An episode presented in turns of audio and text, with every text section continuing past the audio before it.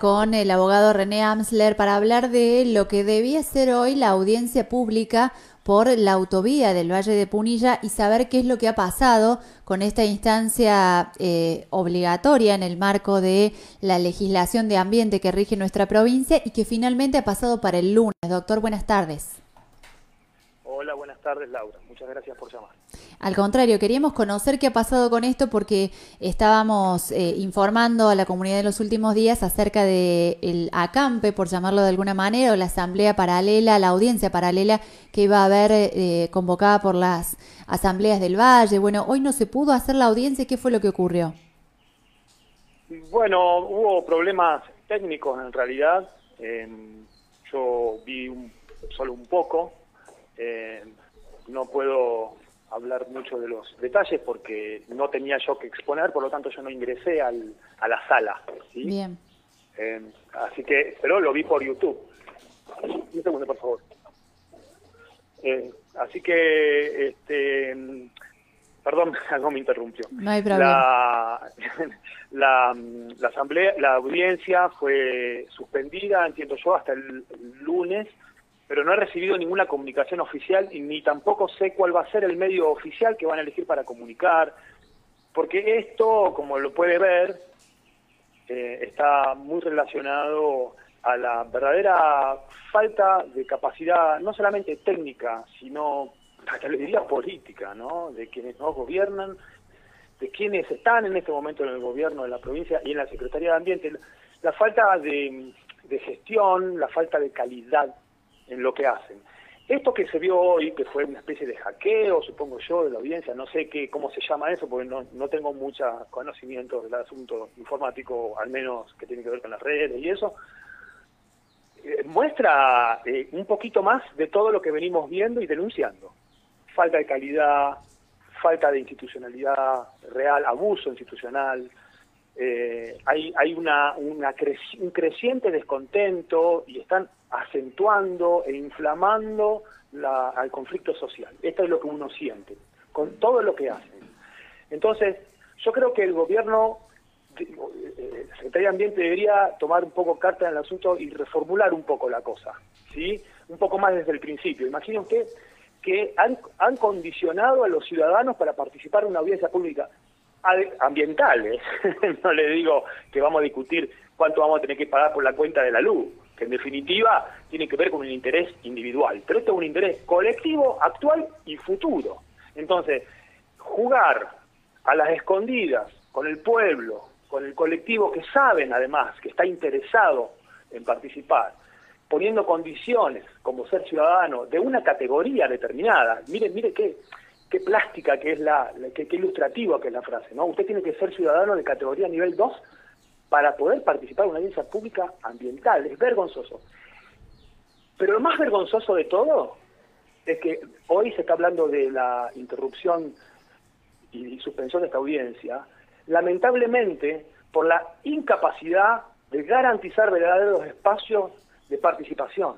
Y sin embargo, no se está hablando de que el Tribunal Superior de Justicia, en lugar de suspender la audiencia por los mismos motivos que los hechos están demostrando, salió a defender al gobierno, y lo digo con todas las palabras, frente a este verdadero escándalo de haber condicionado a una categoría de ciudadanos determinada la participación de una audiencia pública por un asunto ambiental regional, una autovía desde San Roque hasta la cumbre estamos hablando. Sí, sí.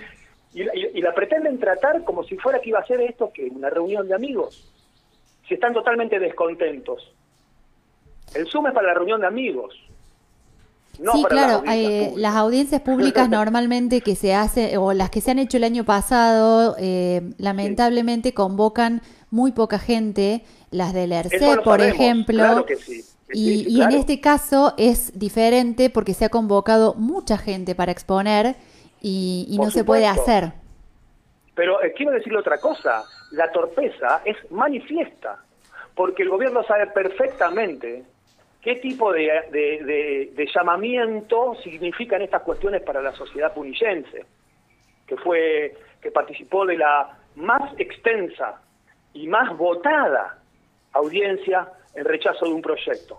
El 80% de la audiencia votó en rechazo. Imagínese usted que encima no, no lo han admitido, no solamente no lo han admitido, han reforzado su discriminación, por decir así, a la hora de continuar. No es que buscaron una manera de encontrarse con la sociedad, sino que buscaron una manera de restringir el acceso a la participación, Laura. Claro, no y sé ahora... si yo soy claro o a lo mejor estoy muy enojado, pero no, no, sí, es muy claro. Es, muy claro, bueno, me alegro. Entonces, esto es muy simple, es como decir, pasan los de saco y corbata y nada más. Es, lo siento. Ya eso va a ser imposible de purgar a menos que vuelvan totalmente para atrás y planteen lo que tienen que plantear, que se les viene diciendo desde todas las asambleas y todos los movimientos del principio. Un estudio de impacto ambiental acumulativo, una evaluación ambiental estratégica en donde se discuta en el valle verdaderamente qué es lo que queremos y qué es lo que necesitamos y qué es lo que hace falta para que el valle sea siga siendo saludable, siga siendo el atractivo turístico y no una una una cajita de extracción, ¿no? Es decir, que sea eh, eh, o el estilo que prefieran los junicenses. Bien, y, y, ahora ustedes van a avanzar sobre la inconstitucionalidad, van a esperar a ver qué pasa el lunes, porque además ahora se abre el fin de semana y el lunes es como un poco que hay que estar conectado a ver si, si hay audiencia o no hay, digamos, ¿no? Es, eh, va a ser más difícil todavía participar.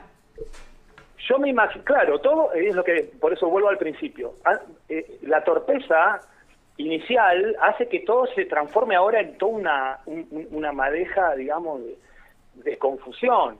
Y entonces ahora, por ejemplo, cambiaron el, el, esto es Google, aparte, bueno, paréntesis merece esta cuestión, este, este, Laura, ¿no? Este tema de Google, de Zoom, de repente somos rehenes de sistemas que tienen que ver con quién sabe quién y quién está mirando y quién, esto es como, por lo menos de última, si tuvieran algo estatal, lo puedo aceptar. Pero que no les da el cuero para eso? A eso me refiero. Tampoco están dispuestos a poner acá en la participación cuando son capaces de ir a manotear 100 millones no sé cómo, ni no sé dónde, y endeudar a, a, los cordobeses como si nada para destruir el monte encima. Digo, es compleja la discusión y se está dando algo que honestamente me está preocupando, porque yo los veo seguir para adelante como si nada. No están advirtiendo que esto no se va a resolver. Van a ser 10 eh, días de audiencia o, lo que fuere, y en realidad nada va a purgar el condicionamiento inicial a menos que suspendan la audiencia, revisen el estudio, revisen qué quieren hacer, se sientan, si quiere, con los que iban a apretarle la guita y decir, bueno, Chango, mira, vamos, vamos a revisar esto, porque no, no, no, nos sirve la conflictividad social, esto lo tienen que entender este gobierno y cualquiera. Si para eso están las leyes de ambiente, porque no sirve pelearse, sirve encontrarse. Claro, bueno, pero eh, ese es el pedido, eh, sí, estamos de acuerdo en eso y se supone que así debería ser una construcción social colectiva, eh, pero eso, claro, y eso es este el máximo como también habían pedido las asambleas que no se haga virtual la audiencia porque no se iba a poder participar de manera sustantiva, ¿no? Eh, no ocurrió. Bueno, ahora cuál es este en este escenario el paso posible, no, No, pero, pero, no, no, no, no. En este escenario el único paso posible o fase posible es volver para atrás y volver a convocar a la sociedad a una audiencia pública, aunque fuere virtual, pero con absoluta certeza de que todos van a poder participar los que no tengan virtualidad. Y por supuesto, sin ningún tipo de exigencia como el ciudadano digital. No. Está bien. Esto es totalmente absurdo. Escúcheme, Laura, le cuento cómo es, porque esto no se entiende. En el 2018, sí. cuando se convoca la audiencia de Santa María, que fue presencial, la, la única, había dos días de anotarse, dos días, ¿sí? Una era presencial, que iba con un papelito a la mesa de entrada y te anotaba como en los viejos tiempos. Te ponían un sello y vos tenías la tranquilidad de que te ibas con tu papel en donde constaba tu participación en una audiencia. El otro era por correo electrónico. Es más, ni siquiera tenía que ser desde tu correo electrónico. ¿sí? Es decir, simplemente denunciaba tu nombre y apellido, o, o sí, por supuesto que era de tuyo, pero alguien podía anotar a una tercera persona o a dos o a tres o a Claro, sí, sí, se pierde la posibilidad de chequear que realmente se esté anotando esa persona. Y había gente, de hecho, que anotaba 10, 20. Pero ¿cuál es el...? Bueno, primero cierro el concepto y después le voy a hacer la aclaración. Él manda el este, mandabas un correo electrónico a determinada correo y ya estabas anotado, ¿sí? De repente ahora te exigen que entres en una plataforma y cumplan determinadas condiciones. Es decir, han hecho un paso regresivo, claramente regresivo en la apertura hacia la participación. Es decir, en lugar de abrir la participación mediante ese tipo de condiciones, la cerraron. Ahora, ese es el dato. No es tanto si es virtual o no, que también es importante por la accesibilidad, no lo voy a negar. Simplemente digo que ese es solamente la puntita de la cuestión de la virtualidad. Es, una de las tantas, no es que es solamente una cuestión. Además, además de todo lo que ha significado todo este proceso desde el 2017 con ese puente monstruoso construido ahí, que también con la, la lamentable complicidad de jueces, con la lamentable este, mirada, digamos, contemplativa de todos los que tenían que actuar ahí, eh, siguieron para adelante. Está bien, sí, sí, sí, es todo, a ver, es acumulativo, ¿no? Su enojo, como decía recién, pero también este, e, es, es acumulativo cómo se va generando todo un, un entramado cada vez más difícil de desenredar. Eh, porque... Por, eso si vos me preguntas cómo se resuelve, yo digo, no se resuelve pasando de Google a Zoom. Esto es absurdo. Es decir, siguen cometiendo las mismas torpezas, se siguen enredando en el mismo problema. Yo puedo estar ahora un poco enojado, así excitado, si vos querés, porque es un tema que, bueno, evidentemente por algo me llamás, sabes que estoy muy involucrado en no, Pero aparte, y en esto me tomo un minuto, para la gente que a lo mejor no venía siguiendo tan, tan de cerca el tema, eh, las asambleas de Punilla habían preparado una eh, audiencia paralela, como la denominaban, que era un lugar en el que iban a estar garantizando conectividad para quienes quisieran participar, haciendo radio abierta, es decir, eh, teniendo una asamblea de vecinos para que nadie se quedara en su casa sin poder acceder. Y toda esa movida la, arrancaron esta mañana con la lluvia, con gazebos y, se paró. Es decir, detrás de esto también hay mucho trabajo. Por eso se entiende el enojo. Yo lo dije eh, simpáticamente, pero es parte de, todo lo que conlleva una movida como esta. bueno, es parte, imagínense entonces, todo esto es parte del error inicial de esta forma de actuar, que es una forma además lo quiero decir en términos que a lo mejor no me competen a mí, pero es machista. Es una forma eh, espantosa de manejarse pisando por adelante de todo. Ellos hacen las audiencias pensando que no va a ir nadie, que nadie o, o, pensando que van a ir pero que van a hacer lo que quieren. Si en Santa María fue el 80%, imagínate vos la impotencia de la gente de saber que cómo va a ser para lograr superar una diferencia tan grande. Que ya sabemos que no se, no se puede lograr, pero más allá de eso, esto no lo van a resolver ni con un cambio de Zoom, porque ya de entrada está viciado el asunto. No sé si me explico. Y, otra cosa que pasó hoy, imagínate que después de todo eso, hoy, cuando estaba por empezar la audiencia virtual, que, que generó toda una conmoción en el Valle también, porque eh, es, otro cambio. Yo no digo que no lo hagas para los nuevos proyectos, pero para un proyecto que ya viene discutiendo hace cuatro años, no le puedes cambiar la bocha así a la gente. ¿Cuánta gente no puede, podía ir a Santa María pero no puede acceder al sistema? Y te puedo enumerar a muchas, que son precisamente las más vulnerables. Y esto es lo que se les pide, ¿me entendés? Entonces, es bastante lógico y entendible el descontento y lo que pasó hoy, que fue la gota que colmó el vaso, es que encima salen las, publicaciones en los diarios, en, en, las redes, de que iba a haber corte de luz en Vialema C.